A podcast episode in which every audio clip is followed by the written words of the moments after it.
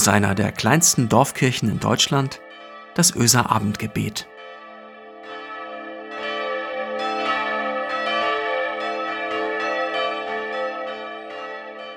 Einen schönen guten Abend und herzlich willkommen zum Abendgebet am Dienstag, den 6. April. Mein Name ist Christiane Schuld und ich starte heute nach Ostern wieder mit euch ins Abendgebet. Ostern ist jetzt vorbei. Ist Ostern vorbei? Dieser Frage will ich heute mit euch auf den Grund gehen.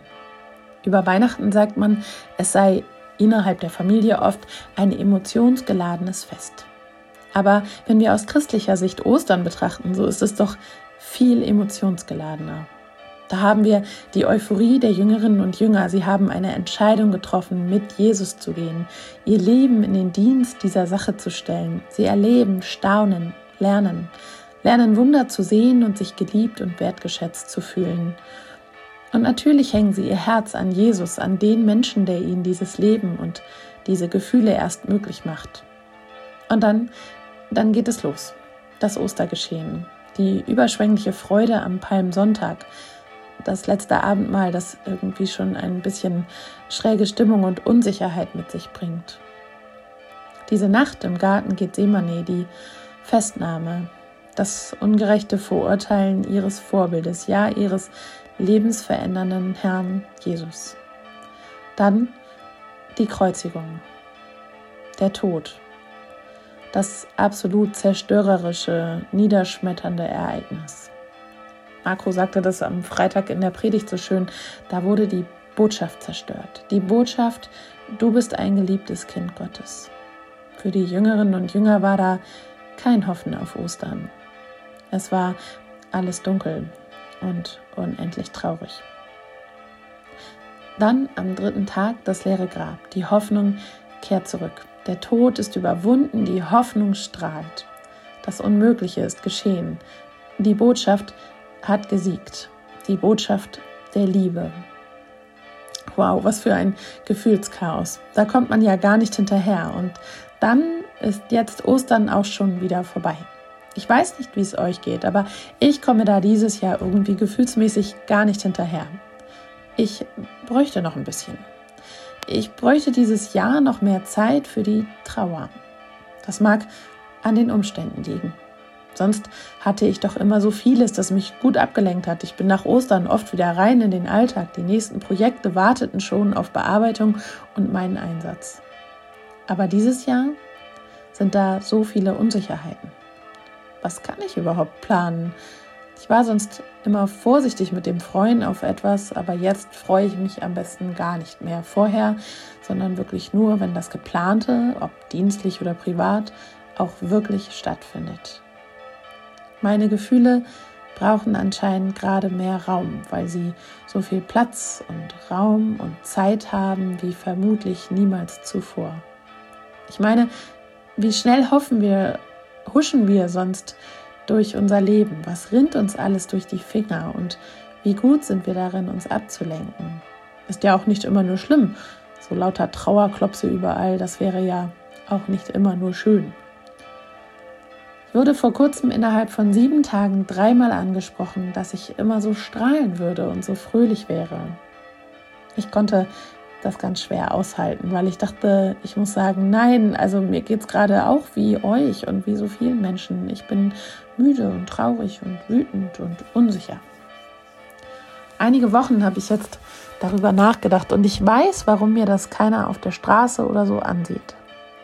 Meine Gefühle haben mehr Raum und Platz und Zeit. Das ist nicht oft so. Ich mag diese Gedanken aus unserer Predigt zum Karfreitag. Auch diese Zeit, diese ganz persönlichen Karfreitage, die dürfen Raum und Zeit und Platz haben. Die gehen mit, auch über den Ostersonntag hinaus, über die Auferstehung und die Freude.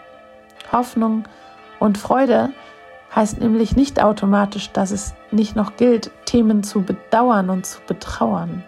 Ja, der Tod ist besiegt, aber der Tod ist trotzdem passiert. Da ist was kaputt gegangen. In den Jüngeren und Jüngern, in den Herzen. Und in deinem und meinem Leben gibt es Dinge, die kaputt gehen.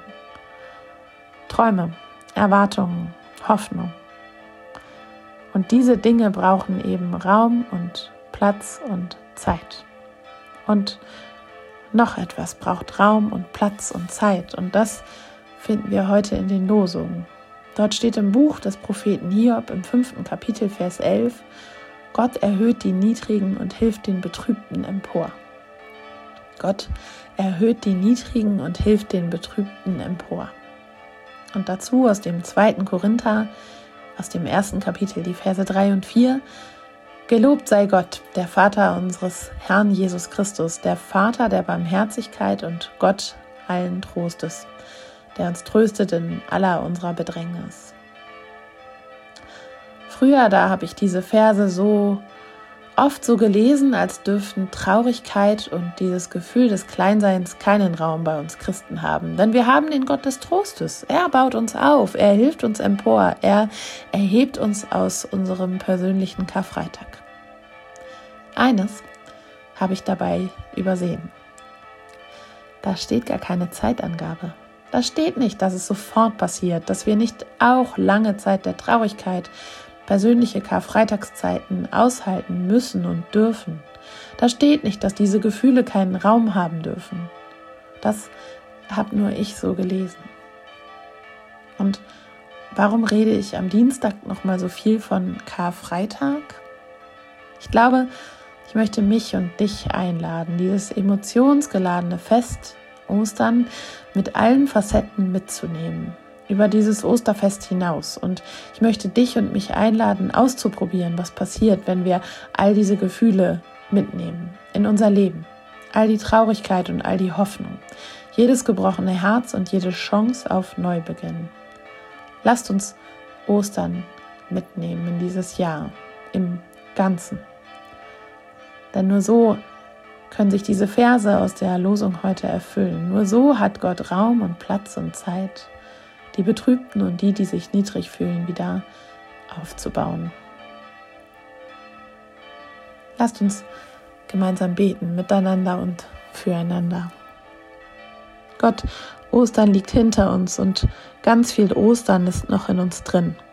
Du kennst unsere ganz persönlichen Karfreitage und du kennst jede Hoffnung, die in uns wohnt, jede Sehnsucht und alles, was wir mit in unseren Alltag schleppen. Danke, dass du uns tröstest. Danke für deinen liebevollen und geduldigen Trost. Danke für deine eigene Zeitrechnung und dass wir nie fertig sind zu hören, zu sehen und zu wachsen an und mit dir. Danke für jede Hoffnung, besonders in dieser Zeit und danke, dass wir wirklich immer mehr von dem entdecken können, wie du uns und deine Botschaft des Trostes und der Liebe gemeint hast. Amen. Und es segne dich Gott, die Trostkraft, die dich trägt und beschützt wie ein Adler seine Jungen. Es segne dich Jesus Christus, der einen Neubeginn immer wieder möglich macht und uns Hoffnung in jeden dunklen Himmel bringt. Und es segne dich die Heilige Geisteskraft, die dir Raum, Zeit und Platz, Kraft und Trost, befreiendes Weinen und Osterlachen im Alltag schenkt. Amen.